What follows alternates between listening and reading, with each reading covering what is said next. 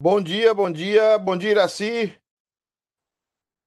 Wilson, Cleiton, Hernando, Tânia. Bom dia, bom dia. Bom dia. Um, Sheila, bom dia. Cleiton do Vale. Bom, deve estar tá todo mundo com cara de sono, que eu não vejo ninguém, né? Fernando, você tá vivo, meu filho? E aí, pastor, bom dia. Tudo bom? Tudo bem. Tudo bem. Tudo bom. Bom, queridos, vamos é, voltar aqui. Quero agradecer a todos, o Kisner chegando aí também, a Nilma, a Marta, os irmãos chegando. Uma alegria a Simone também, esse período covidiano, é muito covid. Uh, Mestre Iraci também por aí. Tânia. Já falou que eu tô? Já tem uma galera bem. Falar amanhã, né? Bem. Já tem um grupo já, né? Ó, a Simone tomando café. Apareceu a Simone tomando café. Ah, um, vamos lá.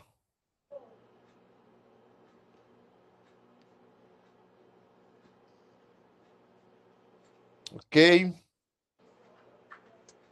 Ó, o Everton aí, apareceu também o Everton para mim aqui. Seu Everton, bom dia. Bom dia, presidente Ed. Bom dia a todos. Aninha também, bom dia. Depois a gente dá um salve no final para saber como é que tá todo mundo a respeito do Covid. Apareceu a irmã Nilma aí também, tomando café, comendo. Né? Maravilha. Que bênção. Ó, até a, até a Camilinha acordou, rapaz. Que bênção. Grávida, grávida desperta. Que maravilha. Né? Eu estou citando aqui quem está aparecendo, tá, gente? Ah, para mim. Ah, queridos, vamos começar. Eu gostaria que a Camila abrisse o microfone dela aí e orasse, se ela tiver ainda aí, não sei se está. Rodrigo também está solteiro, está aqui com a gente. Né? Gostaria de que o, a Camilinha orasse. Você pode orar, Camila, por a gente aí? Posso, pastor. Amém. Senhor, queremos, ó Pai, te agradecer nesta manhã pelas tuas misericórdias que já se renovaram. Te agradecemos, ó Pai, pela tua bondade, a tua graça que é abundante nas nossas vidas. Amém. Queremos, ó Pai, pedir que o Senhor use o pastor Pedro nesse momento, não usando, ó Pai, suas próprias palavras, mas que o Senhor, ó Pai, o ilumine através do Espírito Santo, que o Senhor possa, ó Pai, usar, Senhor, teu servo para trazer a palavra, Amém. Senhor, para nossos corações. Abre, Pai, os nossos corações e as nossas mentes. Nós te pedimos, no nome de Jesus. Amém. Amém. Bom dia a todos. Irmãos, nós estamos finalizando essa parte dos nomes de Deus. Eu quero concluir hoje para nós entrarmos a semana que vem, se Deus permitir, em Trindade. Ok? Nós estamos falando sobre. Nós estávamos falando sobre Yahvé. É, falamos sobre a concepção de Yahvé como o Deus redentor, o Deus do pacto nós vamos ouvir muito isso. E essa ideia do Deus do pacto nasce da ideia quando Moisés pergunta a Deus: é, quem é que eu vou falar lá para o povo que me envia? E Deus diz: Você vai dizer que eu sou, te enviou, eu sou o que sou, te enviou. É, e essa, essa palavra eu sou, ela gera o nome, ela tem o mesmo som do nome da palavra Yahvé. Ou seja, tudo que existe existe por causa é, desse Deus revelado a Moisés, o eu sou. Né? Ninguém é de fato sem que Deus estabeleça que seja. Então, é, esse é um processo que a gente é, precisa estabelecer é, na cabeça da gente. Tudo parte desse princípio. É, Deus é aquele que nós somos porque Ele é. Então, nós hoje estamos aqui, amanhã não estamos, nós somos transitórios, Deus é eterno, Então, é, essa é a visão que Deus se revela a Yahvé, se revela a Moisés como Yahvé, esse Deus que é, e somente ele é. Nós todos dependemos dessa existência, nós todos estamos plugados nessa existência, na existência de Yahvé. E aí, a partir disso, Deus faz um pacto, porque existe um processo. Algumas pessoas me perguntam, pastor, por que, que Deus fez todas as coisas? Por que, que Deus fez as coisas como ele fez? E é importante a gente responder essa pergunta. Deus fez as coisas como ele fez porque Deus queria extrair da raça humana caída um povo seu. Deus desejava extrair de toda a massa caída um povo seu. Então você vai ter numa casa, por exemplo, quatro pessoas. Duas delas é povo de Deus e duas não são. Viver a mesma realidade, viver os mesmos, as mesmas situações e não, não tem a mesma postura diante de Deus. Por quê? Porque Deus gerou para si, Deus resolveu, antes da fundação do mundo, criar um povo seu, um povo nós vamos ver aqui no final com uma identidade especial. Esse é o propósito, essa é a história de Deus para a humanidade. Então você tem numa casa três, quatro filhos, você tem numa casa marido e mulher, e dali Deus vai extrair um ou dois, talvez todos também, que sejam seus seus filhos, o povo escolhido de Deus. Então Deus criou tudo o que criou para esse povo escolhido. Isso gera grandes discussões, grandes debates, mas é a realidade bíblica sobre, sobre esses temas. Agora, Yahvé demonstra esse Deus que se comprometeu em salvar o seu povo. Yahvé é esse Deus que sustenta tudo, mas se comprometeu em salvar aqueles que são de Deus. E aí nós vemos vários adjetivos para Yahvé. Nós temos vários adjetivos na Bíblia para Yahvé, principalmente no Velho Testamento. Vamos só passar alguns aqui, porque eu quero entrar no Novo, porque eu quero terminar essa questão dos, dos nomes hoje. Nós temos Yahvé Jirê, que é o Senhor me proverá. Esse nome é revelado em Gênesis 22, 14. E pôs Abraão o nome daquele lugar, o Senhor proverá. Daí dizer-se até o dia de hoje, no monte do Senhor se proverá. Entender que Abraão viveu é, a vida cristã, entre aspas, como nós vivemos. Isso é importante, porque Abraão, nós não entendemos muito isso muitas vezes, eu não vejo muitas pessoas falarem isso. Abraão é antes da lei. Abraão, Abraão antes da instituição da lei mosaica. Então, Abraão viveu como nós. Então, você vai perceber, Abraão chegou no lugar e pôs o nome daquele lugar isso. Jacó deitou no lugar e tinha uma escada de Deus. É, Isaac foi para um lugar. Então, eles não tinham templo. Eles não tinham um lugar específico.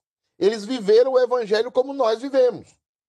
Então, quando ele está falando o Senhor é proverá, ele está dizendo que o Deus Salvador proverá na vida do seu povo tudo o necessário para o seu povo cumprir o propósito que Deus determinou para aquele povo. Por exemplo, há pessoas no nosso meio que nunca terão uma casa física aqui. Há pessoas no nosso meio que terão quatro, cinco, dez. Como é isso? Um não tem nada e o outro tem dez. Sim, é possível. Deus vai estabelecer para cada um e tanto um como o outro vai cumprir o seu propósito, vai cumprir aquilo para qual foi designado, sem que a sua vontade seja violada, sem que ele seja alguém é, levado a fazer ou imposto a fazer. É nisso que está a grandeza de Deus, né? Que você vai cumprir o seu propósito sem ser obrigado a cumpri-lo. Você vai cumprir o propósito que Deus determinou para sua vida sem Deus obrigar você a cumprir. Às vezes a gente pensa que o decreto de Deus me obriga a fazer A, B ou C. O decreto de Deus não, não é a natureza de Deus obrigar as pessoas a fazerem o que elas não querem fazer, ou obrigarem as pessoas a fazerem algo de uma forma arbitrária. Não.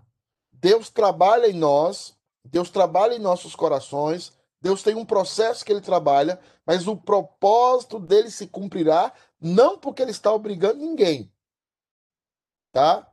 mas porque Deus está trabalhando um propósito de uma forma sobrenatural na sua vida, que a sua vontade não é violada, tá? Que Deus não é o autor do pecado e que Deus não tira as consequências boas ou más das causas secundárias. Então, Jeová e Yahvé, o Deus do pacto, é o Deus que provê. Deus vai prover tudo na sua vida. É como o texto lá do Salmo 23. O Senhor é o meu pastor, e a, a maioria das traduções diz, diz como? O Senhor é o meu pastor e nada me faltará. Mas a melhor tradução, eu até já preguei sobre isso, o Senhor é o meu pastor e eu não tenho falta de nada. O Senhor é o meu pastor e eu não tenho falta de nada. Porque Yahvé, Jeová direi me supre. É, outro ponto, eu já falei também semana, a semana retrasada, sobre Yahvé Mekat Shiken, que é o Deus que nos santifica, o Deus que nos separa. O que é que Deus está fazendo? Essa ideia de santificação, a gente tem que ter a ideia sempre de separação. A palavra kadosh no hebraico significa separado. O que é uma pessoa santa? É uma pessoa separada. Mas o que é uma pessoa separada na Bíblia? É só uma pessoa que não se prostitui, uma pessoa que não mente, uma pessoa que não rouba, essas coisas que a gente acha que tem a ver com santificação só. Não. É um santificação, o santificado é uma pessoa que reage diferente. Por isso que ela é santa, ela reage diferente. Uma, é, é, é, contando uma piada aqui, eu sei que a Camila não vai rir, porque nunca ri das minhas piadas, mas assim, o pessoal fala, quer descobrir se alguém é, se alguém é gay, dá um susto nele ou nela, né? Aí você dá um susto no gay, como é que o gay faz? É, é, né? Então, ele não pensa, ele reage. A mesma coisa acontece conosco. Jesus vai falar que a santificação na nossa vida nasce das nossas reações imediatas. As nossas reações imediatas revelam se nós somos santos ou se nós somos impuros. E aqui tira esse conceito puritano da cabeça. Eu quero que você entenda que santidade tem a ver com a sua reação, a sua filosofia de vida, o modo como você responde às questões abruptas da vida. Seu marido fez uma coisa que você não gosta. Aquilo demonstra uma santidade. A sua reação imediata. Seu filho deu um, fez um problema no carro ou em outra coisa, aquilo revela a sua santidade. O que é que a Bíblia fala? O que, Jesus está falando sobre santidade? Se alguém bater na sua face, ofereça o quê? A outra. Porque o que, que acontece conosco se alguém bater na nossa cara? Automaticamente a nossa reação é de bater na cara da pessoa. Ou de devolver na mesma moeda. Santificação aqui tem a ver com uma maneira diferente de reagir à vida um comportamento. E é isso que esse Deus faz conosco. Deus muda o modo como nós reagimos. Nós não somos mais intempestivos. Nós não somos mais aqueles que reagem de forma sanguínea. Nós somos um povo santo, um povo separado, um povo que reage de uma forma diferente das demais pessoas. O texto diz assim: Tu, pois, falarás aos filhos de Israel e lhes dirás: certamente guardareis os meus sábados. Lembrando que sábado para nós tem a ver com descanso, tem a ver com estar em Cristo.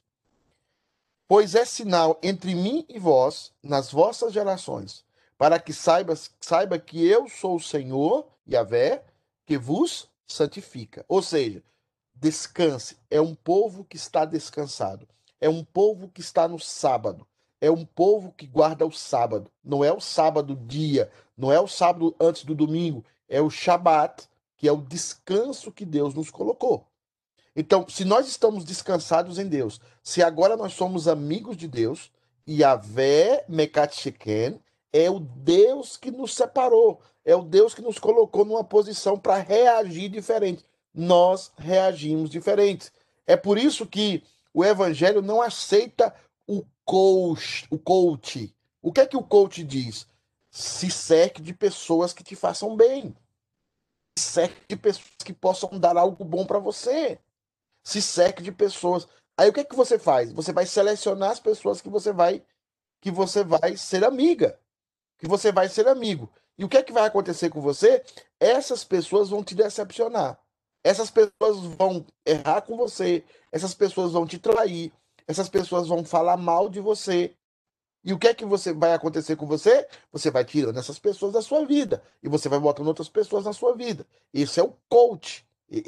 Esse é a vida seletiva. Mas isso não é o que o evangelho nos ensina.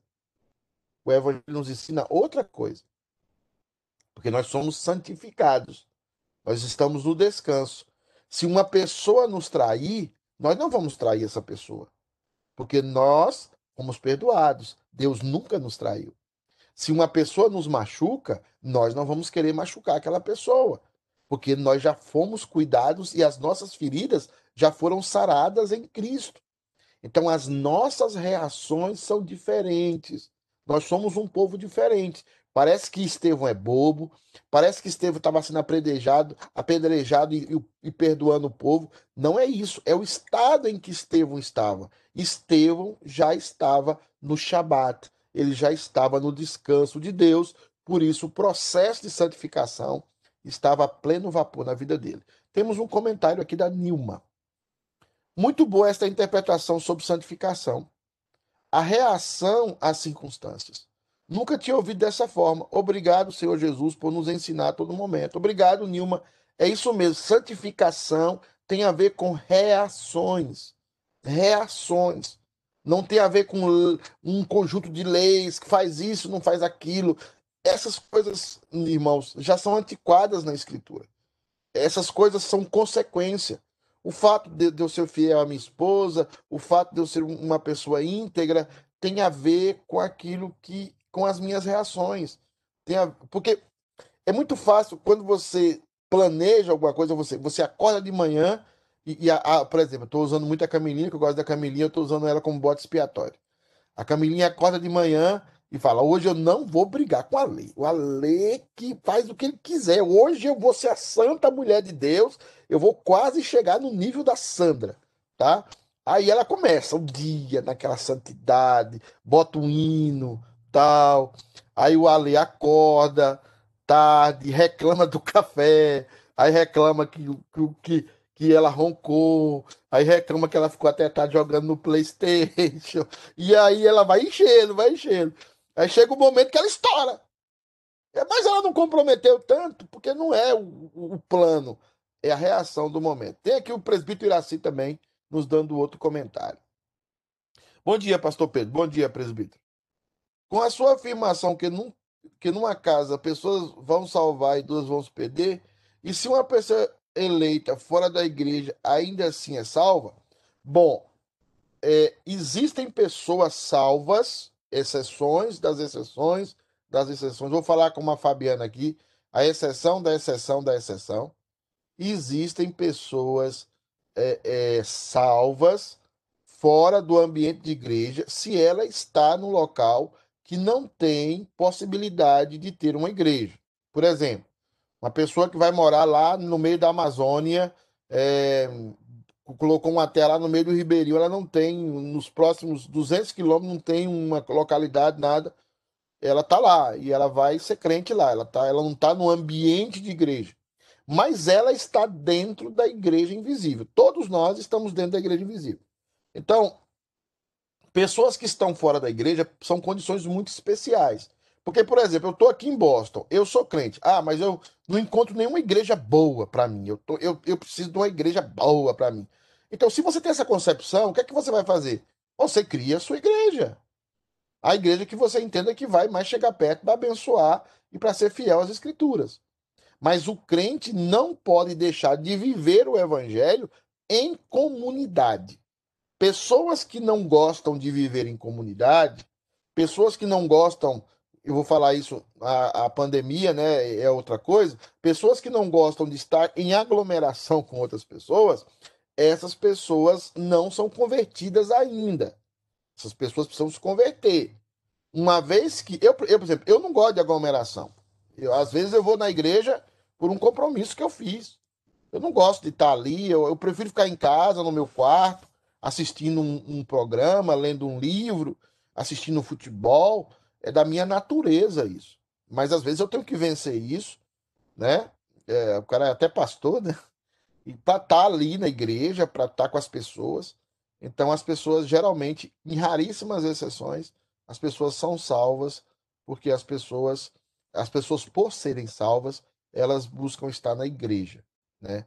Eu acho que é isso que, que é assim. Agora, a pessoa que não vai na igreja, a pessoa que não faz nada disso, não, não, não é, não é um, não, não. Eu tenho dúvidas, sim, e eu posso duvidar nesse sentido, porque é o foro externo, eu posso julgar o foro externo das pessoas, que uma pessoa que não gosta de ir na igreja, que não vai na igreja, que tem um, que vive como um desigrejado, que antes a gente falava desviado e agora a gente fala desigrejado, mas essa pessoa não, não, não ainda não é cristão ou não deu frutos de cristão.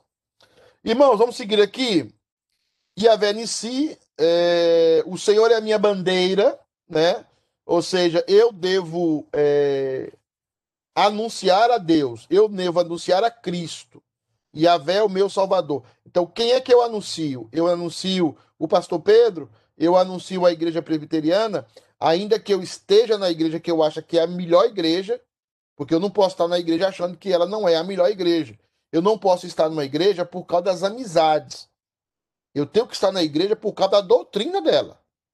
Eu fico numa igreja por causa da doutrina, não por causa das amizades. Se você ficar numa igreja porque você tem amiguinho lá, amiguinha lá, irmão, sai dessa igreja.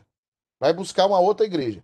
Vá para uma igreja que você tenha convicção, convicção de que aquela igreja está ensinando o que você considera hoje o mais perto de uma sã doutrina. Se, for, se não for isso, fique na igreja. Às vezes você pode ter até amigos em outras igrejas na Assembleia de Deus, você pode ter amigo na Igreja Batista, você pode ir nas igrejas é, neo, neopentecostais, neo, sei lá o que, aqui dos Estados Unidos. Você tem uma amiga lá do Rio Song, você tem uma amiga lá da Igreja Lagoinha, você pode ter até uma amiga pessoal lá. Mas para congregar, você tem que congregar na igreja que você entende que tem a melhor, a melhor doutrina. Tem aqui uma palavra da Marta, Marta Lima. Às vezes reagimos de maneira que parecemos ter santidade, mas na mente, nossos pensamentos, nossos pensamentos, a santidade está longe. Hipocrisia, sim, é difícil. A reação aqui, o, o Martinha, eu estou falando, a reação aqui é a coisa imediata. Não é aquela coisa que nós pensamos. Por exemplo, crente que fala palavrão. Eu tenho um problema com crente que fala palavrão tá? O sujeito bate, foi lá e bateu o dedão do. o martelo no dedão, bateu a canela no, no na mesa. A reação dele é o quê? Palavrão. Ele reage com palavrão. Né? Isso para mim é difícil. Isso para mim é difícil aceitar um crente falando palavrão, porque domingo ele vai louvar Deus com aquela mesma boca. Domingo ele vai adorar Deus com aquela mesma boca. Mas ele está ali falando palavrão.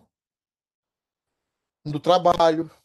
Então, assim, tem, tem a, a, a, reação que eu falo aqui não é uma reação pensada. Uma reação pensada, analisada, geralmente o hipócrita faz isso. Tá? O coração está longe. Mas quando você tem uma reação imediata, é porque aquilo revela talvez quem você realmente é. Por isso que as bebidas alcoólicas que, de, que fazem cair as barreiras psicológicas revelam quem você é. Por exemplo, tem cara que bebe e fica violento com a esposa. Por que, que ele bebe e fica violento com a esposa? Porque ele tem algum problema com a esposa. A bebida faz ele que baixar. Tem gente que bebe e consegue abraçar o amigo. Ele gosta do amigo, mas quando ele tá, ele tá são, ele não consegue expressar aquela amizade com um amigo. Então, quando ele tá bêbado, ele não tem nenhum tipo de barreira psicológica que impede ele de expressar aquilo que ele tanto quer expressar, que é o amor, que é o carinho por aquele amigo. Aí fica os dois abraçados mesmo. Você é meu amigo, você é meu amigo. Né? Por quê? Porque ele, ele, ele quer assim. É, é, é, ele, ele tá sem barreira psicológica. Agora, quando. E tem bêbado, quando tá bêbado, fica violento com certas pessoas. Por que, que fica violento? Porque é, ele está agindo ali sem as barreiras psicológicas naturais que nos levam muitas vezes a ser hipócritas, né? Porque aquilo está dentro dele e se revela com a bebida. Isso, exatamente. São, são, e, e é com o mesmo problema com a raiva. Com a raiva. Tá? Você está com raiva, É, é, é, e aí você faz uma coisa imediata. Quando, quando você derruba suas barreiras psicológicas, o que é que você faz? Você faz a coisa imediata, revela quem você é e o que você pensa daquela pessoa. Por isso que eu, Fabiana, Fabiana com raiva disso, eu gosto de provocar a ira das pessoas, no certo sentido, não no mau sentido. Porque eu quero saber o que as pessoas pensam. Porque é na ira, é na confrontação que você revela o que você pensa. Tá? Uh, Camilinha, mesma coisa quando topa o dedo, quando topa o dedo e fala palavrão. Quando está no trânsito e alguém faz uma barbeiragem, por aí vai. Isso, isso. Eu conheci pastores que eram uma, uma sumidade, assim, uma maravilha de todo mundo, mas você anda com ele no trânsito, ele xinga a mãe do cara, ele xinga a véia, ele xinga não sei o que, ele xinga não sei o que, ele reclama não sei o que, ele fala não sei o que. Aí minha esposa fala, amor, você passa no tempo, o, o trânsito todo calado. Porque Fabiana também tem essas tiradas, né? Ela deve estar assistindo aí. Ela fica brigando com o povo da rua. Como é que entrou assim? Como é que não deu certo? Como é que não fez isso? Né? Então, a gente precisa tomar cuidado com isso. São as nossas reações imediatas que revelam nosso, o nosso grau de santidade. Tá? É, é a raiva, a raiva, a ira, o momento surpresa. Pã! Aí você, aí você bota a culpa. A psicologia, obviamente, vai botar a culpa naquilo, porque as suas barreiras psicológicas estavam todas caídas, mas o psicólogo sabe que aquilo é o que está de trás das barreiras, é aquilo que está, está intramuros da sua vida e que é revelado às vezes nesses momentos. Vamos andar aqui? Então, Jeová Nissi qual, qual é a nossa bandeira? A bandeira é o pastor? Igreja do pastor Pedro. É isso? Não. Foto do pastor Pedro lá com um terno. Eu, eu, tenho uma foto tão feia, eu até vou falar com a Camilinha, com, com, com a gravata amarela, com a camisa preta. Você lembra daquela foto, Camilinha? Não sei se você já viu aquela foto minha. Com, com, com a franjinha. De franjinha. Meu Deus do céu, franjinha não, gente e ali botando o pastor Pedro. Eu já sou um, uma coisa ridícula pregando. E ainda mais com a franjinha daquele jeito. Não, gente, pelo amor de Deus. Eu, eu já fui batizado de Jerry Lewis, né? Por muitos. Então, assim, é uma coisa ridícula. Então, assim, a nossa bandeira não é um pastor, a nossa bandeira não é uma denominação, a nossa bandeira não é nem mesmo uma teologia, a nossa bandeira é Jesus Cristo. A nossa bandeira é glorificar a Deus não é glorificar a homens. A nossa bandeira é glorificar a Deus. Jeová Nissi é nossa bandeira, ele é o nosso estandarte. É a bandeira que deve ser fincada lá. É a bandeira que demonstra, perdão, que aquilo é o território de Deus. A bandeira do evangelho. Então, quem é que deve ser glorificado na igreja? Deus. Quem é que deve, deve ser exaltado na igreja? Deus. Jeová Nissi nossa bandeira. E a Verroí, né, o Senhor é o meu pastor, já foi falado várias vezes, questão do pastor, do rebanho, é, envolve, é, envolve eleição esse nome, eu não tenho tempo de, de, de demonstrar aqui todo o processo, envolve eleição, é, as minhas ovelhas ouvem a minha voz, não adianta, você não precisa maquiar a palavra de Deus no domingo para fazer com que as pessoas te escutem. Não adianta. Quando eu cheguei aqui, as pessoas iam, umas pessoas falavam assim: "Nossa, pastor, que pregação dura". Outros comentavam: "Nossa, o pastor é doido". Mas o que é que vai acontecendo? As pessoas vão remoendo as pregações. E as pessoas vão vendo que talvez aquilo que o pastor Pedro pregou doidão não era uma questão tão estranha, porque está na Bíblia. Ele vai lendo, ele vai comparando. Porque é, é a questão do Yahvé Roi. Né? O Senhor é o seu pastor. Quem vai pastorear a sua vida no seu dia a dia não é o pastor Pedro. Eu não acordo lá com o Bené, com a Rita, na casa nova deles. Eu não acordo lá e fico no, no, com eles lá, como eles devem acordar, como eles devem se saudar os dois, como eles devem trabalhar. Eu não estou lá para isso. Quem está lá? O pastor dos pastores, pelo seu espírito. Jesus Cristo está lá, acordando junto com o Bené, acordando junto com a, a, a, a Ritinha, acordando junto com, com a Ana Flávia, acordando junto com o Iraci, com a Tânia. É o pastor dos pastores que está lá. E esse pastor, ele guia as suas ovelhas pela sua voz. E a sua voz são as escrituras. Por isso que Jesus vai dizer: As minhas ovelhas ouvem a minha voz. e elas me escutam, e elas é, reconhecem a minha voz, e elas me obedecem. Então, o que o pastor tem que fazer? O pastor físico, o pastor limitado, o pastor com problema, o pastor físico limitado deve fazer o quê? Ele deve pregar a palavra do pastor que não tem erros, do pastor dos pastores, do pastor que deu a vida pelo seu rebanho. Então, Jeová é o nosso pastor. Ele é o que cuida de nós. Os pastores físicos aqui são limitados, são apenas chamados para pregar a palavra do sumo pastor e para que o sumo pastor seja glorificado. Porque ele que fez tudo. Foi ele que morreu naquela cruz. Foi ele que foi cravado naquela cruz. E é a ele que a igreja deve glorificar e não a um pastor ou a um líder local. Né? Isso é muito importante entrar na cabeça de vocês, né? que é algo que Davi tinha consciência constante sobre o pastor de Israel. Ele vai falar muito isso. O pastor de Israel. O pastor de Israel. Porque a igreja tem um cabeça, a igreja tem um dono, a igreja tem um pastor, e esse pastor se chama o único, nosso único Salvador, nosso Senhor Jesus Cristo, nosso único Senhor e Salvador. É, vamos andar aqui para frente. E Yahvé Shalom, o Senhor é paz. Outra coisa importante na vida do crente é paz. Paz. Então Gideão edificou ali um altar ao Senhor, ele chamou o Senhor é paz. Ainda até o dia de hoje está o altar em Ofra, que pertence aos Abiesritas. O Senhor é paz. E eu vou dizer uma coisa para vocês. Palavra prosperidade na Bíblia, a raiz dela é paz. Eu já falei para vocês aqui, mas vocês não aprendem porque eu escuto sempre vocês falarem porque não escutam mesmo, não gosto de escutar essas coisas. Talvez na eternidade Deus vai mostrar. Não existe felicidade plena nessa vida. Ponto. Existem momentos de felicidade? Existem, mas felicidade plena não existe. O que é que é pleno na vida do crente? A paz. Paz. Meu primo morreu. Tô triste, não tô feliz, mas eu tô em paz. Meu filho se, ban, ban, se bandeou dentro da Bahia, ele fala isso. Paz, drogas.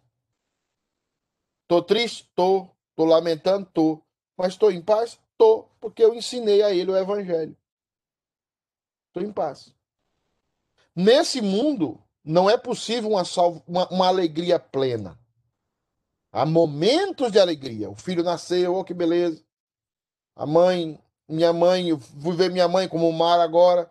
Fui ver a mãe, tá comendo manga. Já falei com a Mara quando ela voltar, vamos, a igreja vai reunir, vai comprar manga para ela e dar, né? Porque ela tá, diz que tá enjoada de manga, tá lá curtindo a casa, curtindo a mãe. É um momento, mas esse momento passa. Depois ela vai voltar aqui para viver em Estibós de novo, com as mesmas lutas, com as mesmas dificuldades da vida, inerente a essa vida.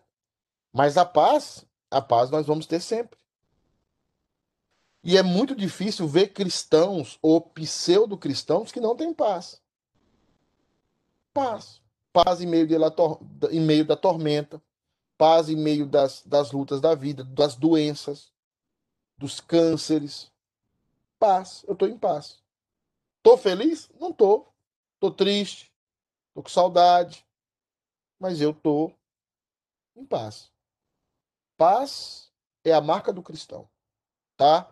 E a, é a nossa prosperidade. A teologia da prosperidade ela nasce num contexto em que as pessoas não fazem exegese. É aquela questão que nós já falamos. Quando não se conhece os, as línguas originais, os pastores, os guias do rebanho, eles sacrificam a teologia. Quando você não conhece as línguas originais, você sacrifica a teologia. Porque o cara vai dizer ali, o Senhor te dá prosperidade. O que ele está dizendo ali não é que Deus vai dar dinheiro. Não é que Deus vai dar recurso. O que ele está dizendo ali é o seguinte: o Senhor vai te dar paz. Ainda que seja num casebre, ainda que seja no, no, no, no meio da rua, ainda que seja sozinho numa casa fria, numa favela, Deus te dará paz. Deus não nos chamou para sermos ricos, não é essa a promessa de Deus. Vocês serão ricos nessa vida. Deus nos chamou para ter paz nessa vida. Agora, cada um de nós vai ter a vida que Deus entende que deve ter para que a glória dele seja cumprida. Como eu falei aqui no começo, tem gente que vai ter uma casa, tem gente que não vai ter nenhuma, tem gente que vai ter dez, tem gente do nosso meio que vai ser rico, tem gente do nosso meio que vai ser pobre, e não é pobre porque está em pecado, e também não é rico porque está em pecado. É o processo de vida de cada um que Deus traçou para cada um. E cada um sofre isso. Alguns porque não trabalha tanto como deveria, alguns porque não são organizados tanto como deveria. Mas aí é outro, são outros fatores, não é o fator da salvação. Então, é muito importante a gente ter isso na cabeça. Tá? O que é que Deus promete para a gente? Paz. Paz em meio da tormenta. E essa paz é, é, é uma benção. Por isso a palavra bem-aventurado lá que Jesus fala bem-aventurados, não é legal traduzir bem-aventurado como feliz. Feliz o homem. Se bem que felicidade para o judeu tem a ver com paz, né? Mas é, eu acho, eu acho que confunde a cabeça das pessoas. Camilinha colocou aqui: se buscássemos a paz e não a felicidade, seríamos mais felizes e viveríamos uma vida mais tranquila. Muito boa palavra. Sim, é verdade. Eu não quero colocar essa promessa de felicidade, Camilinha, porque eu, eu não quero fazer uma falsa promessa é, ou, ou pegar as pessoas. Mas perceba nas bem-aventuranças. Em nenhuma bem-aventurança você tem buscai a sua felicidade e você será bem-aventurado. Nas bem-aventuranças, você vai ter só um processo que você faz ou em relação a Deus ou em relação ao seu próximo. E nunca buscando a si próprio e as suas próprias é, intenções. Então, assim, é muito importante, é muito importante a gente colocar na cabeça: eu preciso ter paz. Eu preciso estar em paz. E isso vai resolver um monte de problema é, é, na nossa vida. Eu estou em paz. Estou em paz com meu Deus. Ah, você está triste? Estou, minha, a minha mãe, eu estou com saudade do meu pai que já partiu, saudade da minha mãe. Eu, eu, eu não tenho um documento para ir no Brasil. Eu tenho minhas tristezas. Eu tenho minhas angústias. Mas eu estou em paz. Porque eu estou em paz com Deus. Tá? Uh, vamos seguir aqui. O Yahvé se quedou, o seu justiça nossa é a questão de que Deus se faz justo em nosso lugar. Deus, é, você é, você não precisa se angustiar para fazer tudo certinho, é, porque você já é justo diante de Deus. Você vai fazer as coisas certas dentro do processo de santidade que Deus estabeleceu para cada um de nós, sem angústia, sem, sem, sem correr, sem fugir, sem é, é, é, é ter aquela agonia. Tem gente que tem uma agonia para ser santo, né? Essa agonia para ser santo, muitas vezes, ela é prejudicial. O processo de Deus de sanidade na sua vida vai acontecer. Deus está trabalhando na sua vida porque você já é justo diante de Deus. Você não vai ser santo para ser salvo. Você vai ser santo para que na sua vida a glória de Deus seja refletida. E ela será refletida. Você vai caminhar em direção a Cristo, você vai melhorar a cada dia sem agonia, sem desespero, sem arrancar os cabelos. Deus vai trabalhar na sua vida, você pode ter certeza. Deus vai fazer você perder o que você tem que perder para você ser melhor. Deus vai fazer você ganhar. Tem gente que fala assim, pastor, eu pedi a Deus um documento a vida toda, e chegou no momento o documento chegou assim para mim. Eu, eu nem estava assim, é, mais angustiado com o documento. Por que isso? Eu falei, porque os processos são de Deus. Essa angústia. Eu tenho uma amiga minha, ela entra sempre aí, a Dilma, Dilma Guimarães. Ela é uma, uma ministra de louvor fantástica. Ela passou oito anos para engravidar. E um dia ela falou assim para mim, pastor, eu não vou engravidar, não. Eu já estava no Chile, eu falei, ô, ô, ô Dilma, a, Dilma, adote uma criança. Ô Dilma, adote uma criança. E ela não queria adotar, ela fazia assim a, a ideia de que é o seguinte, eu não vou adotar é, é, é uma criança. Não tem. Eu, não faz sentido. Aí ela orou tal. É, a gente sempre discutiu, eu e ela, eu e os meus amigos sempre brigamos, né?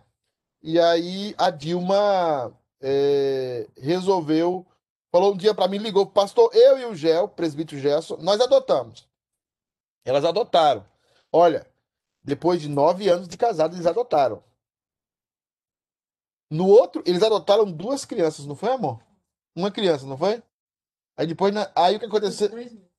Depois de dois meses, ela engravidou. Naturalmente. Nove anos para engravidar. Nove. Depois de dois anos, ela engravidou.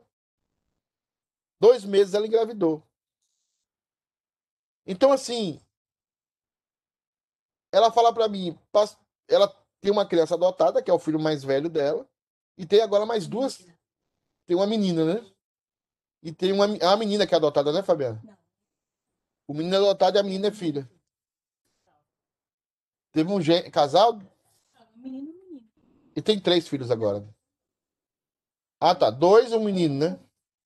Então, assim, tem os processos, tem os tempos de Deus para cada um de nós. Deus agora é nosso pastor. Deus agora está cuidando de nós. Aí ele vai e bota uma doença. Ele, ele bota, não, ele permite uma doença em nós. Aí ele tira a doença. Aí ele melhora a doença. Aí a doença, aí tá desesperado com a doença, vem um tratamento. Tudo isso Deus sabe o que está fazendo com a gente. Porque só Deus conhece o nosso interior. Só Deus. Os processos de Deus são assim. É o Deus que já está. Você não tem que fazer nada para ser salvo. Nem para ser salvo. Deus está cuidando de tudo. Mas Deus está cuidando de você e está transformando você a cada dia. É, a chamar, o Senhor está ali, Deus está presente, né? Fala aí, esse nome tem ideia com Emmanuel, proximidade. Deus está aí agora do seu lado. Né? E é, eu vou terminando aqui, né, no Velho Testamento, mais uma vez eu não consegui terminar, meu Deus. Yahvé Elohim Israel, o Senhor Deus de Israel, né? O Senhor Deus de Israel, né? O Senhor Deus de Israel. Meus irmãos, o Senhor Deus de Israel.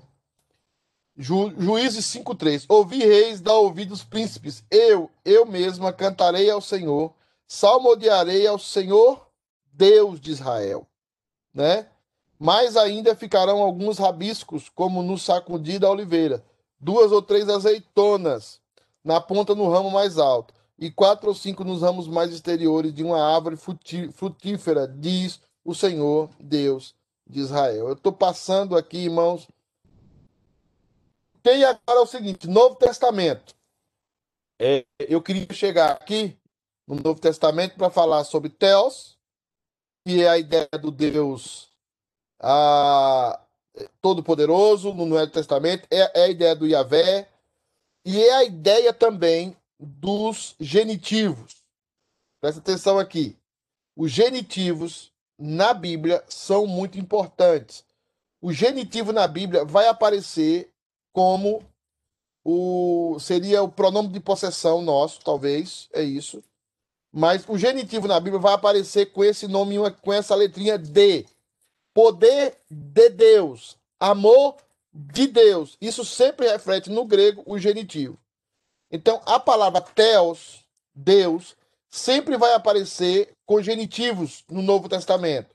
O poder de Deus, a sabedoria de Deus, o amor de Deus são genitivos no Novo Testamento acerca de Deus, tá? Ah, alguém está falando algo aqui. O tesouro no vaso de barro, o príncipe da paz está. É a riqueza. Exatamente, presbítero Iraci, você está coberto de razão. É exatamente isso, meu amado. É exatamente isso. Então, vamos ler um pouquinho aqui esse texto de é, rapidamente aqui, 1 Coríntios 1,18. Certamente a palavra da cruz é loucura para os que se perdem, mas para nós que somos salvos, o quê? Poder de Deus. Tem vários poderes no mundo. Vários poderes. Mas nós estamos falando do poder de Deus. Pois está escrito: Destruirei a sabedoria dos sábios e aniquilarei a inteligência dos instruídos. Onde está o sábio? Onde está o escriba? Onde está o inquiridor desse século? Porventura não tornou Deus louca a sabedoria do mundo? Perceba, o genitivo da sabedoria do mundo né, é o mundo. Sabedoria do mundo. E o genitivo da sabedoria de Deus é Deus. A origem. Aqui ele não está falando de termos como sabedoria, amor, essas coisas, mas ele está falando da origem. Uma coisa é o amor do pastor Pedro, outra coisa é o amor de Deus, né? Visto como na sabedoria de Deus o mundo não o conheceu por sua própria sabedoria, aprove a Deus salvar os que creem pela loucura da salvação. Sabedoria de Deus não é a sabedoria do mundo. O modo como o mundo resolve as suas lógicas não é o modo como Deus resolve. A lógica de Deus é diferente da lógica do mundo. Deus não usa a lógica do mundo. Por exemplo, no mundo, os que mandam são servidos. Na, no reino de Deus, os que mandam são os que servem. O conselho da igreja está para servir a igreja, não para ser servido dela. Os diáconos não estão para serem servidos pela igreja, estão para servir a igreja. Porque no reino de Deus, o maior é o que serve. Aquele que está num posto de autoridade, ele não está num posto de autoridade senão para servir. O que acontece muitas vezes, e que eu tenho visto na igreja, e eu vi aqui na nossa igreja também, é que as pessoas recebem cargos, cargo de presidente disso, cargo de diretor daquilo, elas pensam que elas estão ali para que as outras pessoas sirvam a elas. Para que elas falem e as pessoas obedeçam. Não é essa a sabedoria de Deus. A sabedoria de Deus é o quê? O líder se dá primeiro. O líder se oferece primeiro. O líder dá a primeira oferta. O líder se sacrifica primeiramente. Mas você tem líderes que não faz isso. Eles se engordam, se empapam da igreja. Porque eles não servem a igreja. Porque o modo que eles estão agindo é a sabedoria do mundo. E tem presbítero, tem pastor, tem liderança, tem igreja que quer um pastor, que quer um líder, que quer um, uma líder nas mulheres, segundo a sabedoria do mundo. E não, e não é um líder que manda, que desmanda, que faz, mas um cara que não se mete, aquela mulher líder das mulheres, mas ela não se envolve com as mulheres. Então, os presbíteros que se quiserem ter autoridade na igreja, o pastor, se quiser ter autoridade na igreja, ele precisa servir a igreja. Tem um irmão com necessidade, é a primeira pessoa a chegar. Tem um irmão com problema, se ele tiver condição, a primeira pessoa a meter a mão no bolso é o presbítero, é o pastor, é o diácono. Porque eles são aqueles que servem. Porque eles não estão debaixo da sabedoria do mundo. Eles não estão sentados numa cadeira de, de, de, de reis, que é o que acontece com muitos pastores, até ungido, né? Que fala ungido do Senhor. Não, o pastor, os presbíteros, os diáconos, os líderes de departamento, todo de ministérios, todos eles servem. Servem. Chegou, um diácono uma vez chegou para mim e falou assim: Pastor, eu não vou sair na casa das. O diácono tinha dois carros. Eu não vou sair na casa das pessoas buscando as pessoas, não. Eu falei: E você quer ser diácono para quê? Para se vir para lá na frente colher oferta? Para mandar o povo sentar na igreja? É para isso que você quer ser diácono? Você precisa ser diácono para servir a igreja, sua casa, abrir sua casa. Por isso que a Bíblia fala que o presbítero tem que ser o quê? Hospitaleiro. Tem gente que não gosta de receber outro na casa dele. Tem gente que não coloca pessoas na sua casa. E quer ser presbítero. E quer ser diácono. Antes não tinha hotel como nós temos hoje. Antes, o hotel do crente era a casa dos irmãos. Tá? Então, assim, nós precisamos servir. Porque a nossa sabedoria não é a sabedoria do mundo, é a sabedoria de sabedoria de Deus. Tá? É, a lógica é a lógica de Deus. Uh, tem mais aqui algumas coisas, eu estou passando rápido. Tem Kyrios, que é o nome. Paulo, Paulo gosta de usar Kyrios, né? É, vamos ver aqui duas questões sobre Kyrios. Kyrios tem a ver com Adonai, Senhor, né? Lucas 10, 17. Então regressaram 70 possuídos de alegria, dizendo: Senhor, quer dizer, Kyrios, os próprios demônios se nos submetem pelo teu nome. E temos Filipenses 2,9, que todo mundo conhece, que é a ideia da humildade de Cristo, o estado de humilhação. E o versículo 11 fala: E toda língua confessa que Jesus Cristo é o governador da história, o governador do mundo, ele é o Senhor da história. É isso que o Velho Testamento está dizendo para nós, é isso que Paulo revela para nós. Deus é o Senhor da história. Ele é o Senhor da história. Creia nisso, irmãos, aqui na sala. Ele é o Senhor da história. Ele governa sobre todas as coisas e sobre tudo. E ele resolveu dar a você, aí, a pecadora como Camilinha, pecadora como Rita do Bené, a pecadora como Ana Flávia, ele resolveu dar a vocês o reino. Ele resolveu dar a vocês o reino, porque é sabedoria de Deus, não é do mundo. Se, se, você, se você fosse Deus, você acha, Gilmazinho, que Deus ia escolher? Se você fosse Deus, você acha que você ia escolher? Deus escolher você? Você sendo Deus? Você aí que tá comendo, aí que tá comendo, que é uma beleza? Tá? Olha para sua vida, você acha que não tem gente com muito mais capacidade do que nós? Tem. Mas Deus, Simone do Vale, Deus resolveu dar a você. Hernando, João, Deus resolveu dar a vocês o reino. Até o Kisney, né? Até o, gente, até o Kisney. Eu não sei se o Kisney tá aí, porque o Kisney às vezes liga o celular e vai e vai comer, né? Mas se ele tiver aí, um, um salve aí para ele, né? né?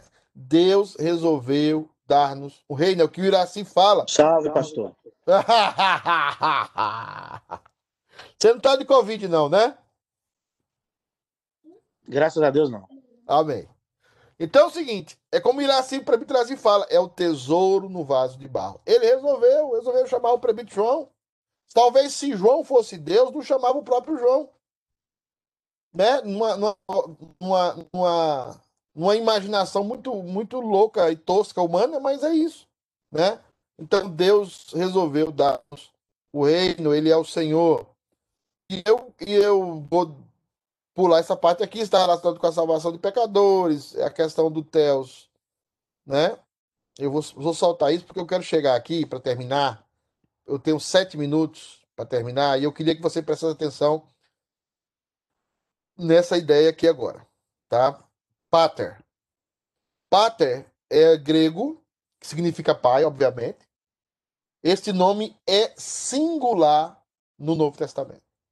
Toda a história da humanidade, toda a história do, do, do, do que existe, do que Deus criou, é que Deus queria revelar para nós que Ele é nosso Pai. No Novo Testamento, Deus não deixa de ser Deus, Deus não deixa de ser Kyrios, Deus não deixa de ser Adonai, mas Deus passa a ter uma relação, apesar de todos os seus atributos preservados, mas ele passa a ter uma relação paterna conosco. A relação não mais uma relação de um rei sentado no trono, somente, olhando para a humanidade e dizendo: faça isso, faça aquilo, faça isso, faça aquilo. É, de, é um pai agora lidando com seus filhos um pai lidando com seus filhos. Então a relação agora é filial. A relação agora não é mais Deus e as suas criaturas, Deus e os seus servos, o rei e os seus servos, Deus e as suas criaturas. A relação não é mais isso. A relação agora é um pai com seus filhos. Então, quando Rita aceitou o evangelho, ela não aceitou ser serva de Deus. Não é, o, não é o principal. Ela não aceitou ser uma criatura submissa ao seu criador. Não é só isso. Ela, naquele momento, passou a ser filha. Ela tem um pai. E esse pai vai trabalhar de uma forma diferente com ela daquelas pessoas que não são filhos dela. Por exemplo, é, quem tem filho sabe que você não vai cuidar do filho dos outros. Eu acho que a un, un, única vez que eu fui louco uma vez foi quando estava um, um, um, filho de, de um coronel na igreja, o menino corria para cima e para baixo. E eu, e eu olhei pro menino assim e falei assim: gente, esse menino não tem mãe, não? No meio da igreja. Você vê o tanto que eu já melhorei, né? Mãe mandou áudio para mim aqui, eu tô até com medo de abrir os áudios de mãe, que eu tô com barba. Mas assim, Olha o tanto que eu já melhorei, né? É, mas eu falei assim, gente, esse menino não tem mãe, não. E o menino era filho do comandante da Polícia Militar do Noroeste Mineiro. A, a gente não se envolve com o filho dos outros. A gente não disciplina filho dos outros. A gente não. Né, a não ser que seja um amigo muito próximo, um parente muito próximo, é claro que a gente tem uma certa influência, mas quem disciplina filho é o pai. Deus não mexe com os filhos dos outros. Deus só trata com seus filhos. Hoje, na sua vida, o maligno não tem nada a ver com a sua vida. Ah, foi o diabo, o pastor o diabo fez um ribuliço lá em casa. Não. Tudo que acontece agora na sua vida é permissão de Deus ou é decreto de Deus. Porque você agora é filho. Você agora é filha. Olha o que diz a palavra, rapidamente, três minutos. Graças te dou, ó Pai, Senhor dos céus e da terra, pois escondeste essas coisas dos sábios e cultos e revelaste a quem? Aos pequenininhos. A palavra pequenininho aqui tem a ver com filhos, filhos de colo, filhos que não sabem para onde vão. Por isso a expressão pequenininhos, aqueles que não podem estar sozinhos, precisam da companhia de um responsável. É isso que essa palavra quer dizer. E essa palavra quer dizer também gente que não estava na alta, gente que não se sentia independente, gente que dependia de Deus, que depende de Deus. Então Deus revelou a sua paternidade aos sábios incultos, aos, a, aos pequenininhos. E não aos sábios, e não aos sábios, e não aos sábios entendidos. Deus revelou a sua paternidade aos pequenininhos e não aos sábios entendidos desse mundo. Tem gente na igreja que é sabido demais. Tem gente na igreja que é culto demais. Tem gente na igreja que é suficiente demais. Nunca conhecerá a paternidade de Deus. Como os fariseus nunca conheceram. Eles conheceram o Deus vingador, o Deus terrível, o Deus que o monte fumegava quando ele desceu. Eles conheceram esse Deus. Mas o Pater, Abba, não. A paternidade de Deus é para um grupo privilegiado. Tá? Guarda isso no seu coração. Né? Quem é filha, quem é filho de Deus tem um comportamento distinto. É a santificação que a gente fala. Disse-lhe Jesus: Não me detenhas, porque eu ainda não subi a quem? A meu Pai. Depois de ressuscitado. Aí ele diz: Porque ainda não subi para meu Pai, mas vai para meus irmãos. Adelfos. Adelfos. Vai para meus irmãos. E diz-lhes: que eu subo para meu Pai e vosso Pai, meu Deus e vosso Deus. Agora a realidade é paternal. Agora a realidade é a realidade de pai. Agora a relação de Deus comigo não é só uma relação de Deus, porque ele continua sendo Deus, não é só uma relação de rei e senhor, porque ele continua sendo rei e senhor, mas agora é principalmente uma relação de pai para com filhos. Jesus nos chama de irmãos e Jesus chama Pai de nosso Pai, que é o que ele faz no Pai Nosso. Pai nosso que está nos céus, santificado seja o teu nome. Então agora, e eu estou tentando tirar para você, tirar de você que a sua família aqui, física, a sua família física é inferior à sua família espiritual. Você tiver que colocar no, no, num grau e eu não gosto de colocar essas coisas em graus, porque eu, eu penso mais no reino de Deus como num movimento circular do que num movimento cartesiânico, sequencial. Eu prefiro o movimento circular. Às vezes a família vai estar em primeiro lugar, às vezes os amigos vão estar em primeiro lugar, às vezes é, é um movimento mais, mais circular do que um movimento fixo. Primeiro isso, depois isso, depois aquilo, depois aquilo. Não. Eu penso mais no reino de Deus como prioridade. Mas, mas olhando para a Bíblia, e eu sei que é difícil falar isso, estou começando a falar isso para a igreja, mas a sua família espiritual, a Bíblia fala, primeiro os domésticos da fé. A Bíblia vai falar isso. Porque a sua verdadeira família são os da, os da fé. Porque depois que tudo se fechar, vai ter gente da sua família que não vai para o céu. Que não vai para o novo céu e nova terra. Mas aqueles que são sinceros da família da fé vão. Vai ter gente da sua casa, às vezes seu filho, eu tenho um tratado de casais na, na igreja, e eu percebo que às vezes a nossa alegria são os nossos filhos. A nossa alegria é a nossa esposa, é o nosso marido, é, é o nosso trabalho. Não pode, não pode. A minha alegria é o Senhor. A minha alegria é o Senhor. A, a base da minha alegria é o Senhor. Né? É, é, Então, disse-lhe Jesus: Não me detém. Agora, é, eu, eu não tenho tempo para falar, eu já tô, extrapolei o tempo. Eu vou continuar falando sobre paternidade. Porque eu vou falar sobre paternidade na igreja, não esse domingo, no outro, porque esse domingo não tem culto, né? mas no outro domingo. Esse domingo tem uma live que vai ser transmitida. Eu vou dar uma palavra pastoral para a igreja, depois o pastor Leandro vai trazer uma pregação para a igreja. Mas nós vamos transmitir lá da casa do Alei.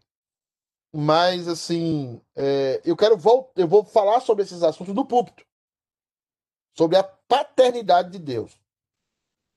Esse tema tem que estar arraigado no seu coração. Tem, a ideia da paternidade tem que estar arraigada. É, porque senão nós vamos viver um evangelho falso, um evangelho superficial. Você agora é filha, você agora é filho de Deus. A gente considera isso depois. Ok? Deus abençoe vocês. Deixa eu ver a cara do povo antes da gente despedir, antes de ir lá com o pastor Ângelo. Eu. Lá aqui. Oh! Aninha, Deus abençoe. Camilinha, não conheço.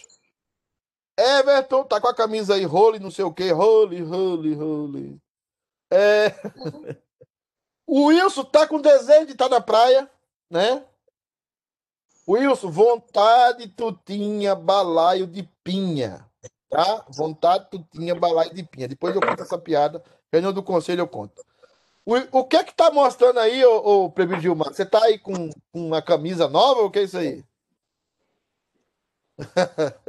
Não, camisa Narciso Soares. Como é que tá, Vossa. Excelência? E nós temos a Laricinha, né? Tá ali com a Lu. Né? Cacheta deve estar desviado em algum lugar. Cacheta tá esquiando. Hã? Cacheta Laís, ela tá com a. Laís. É, é desviado. Breve João tá ali, humilhado, né? Mas Tá, tá lá, deve estar se divertindo por aí. Sheilinha, né? A sobrancelha da Sheilinha, Fabiana, é bem feitinha assim, ó. Como é que ela consegue? Né? É, É. Temos também a Simone, as duas Simones, né? Um abraço para os demais que não quiseram aparecer. Eu tenho que largar vocês. Saudade de cada um de vocês. Nos vemos. Deus abençoe grandemente a vida de vocês. E a Rita, a sua casa tá linda. Ore pela minha aí, que eu tô com os projetos de comprar uma também. Vamos orar, né? Colocar de joelhos. Tchau, gente. Deus abençoe. Lindo domingo a todo mundo. Continue na paz do Senhor. Vocês são todos filhos e filhas de Deus. Deus abençoe. Tchau, tchau. Bom domingo Amém. para todos. Obrigado. Tchau, tchau. tarde. Tarde. Simone. Si. Vir, Simone. Oi. O Daniel foi esquiar com o Marco. Hoje. Agora. Beleza. Tá lá agarrado. Depois nós fala. Beijo. Também. Nossa.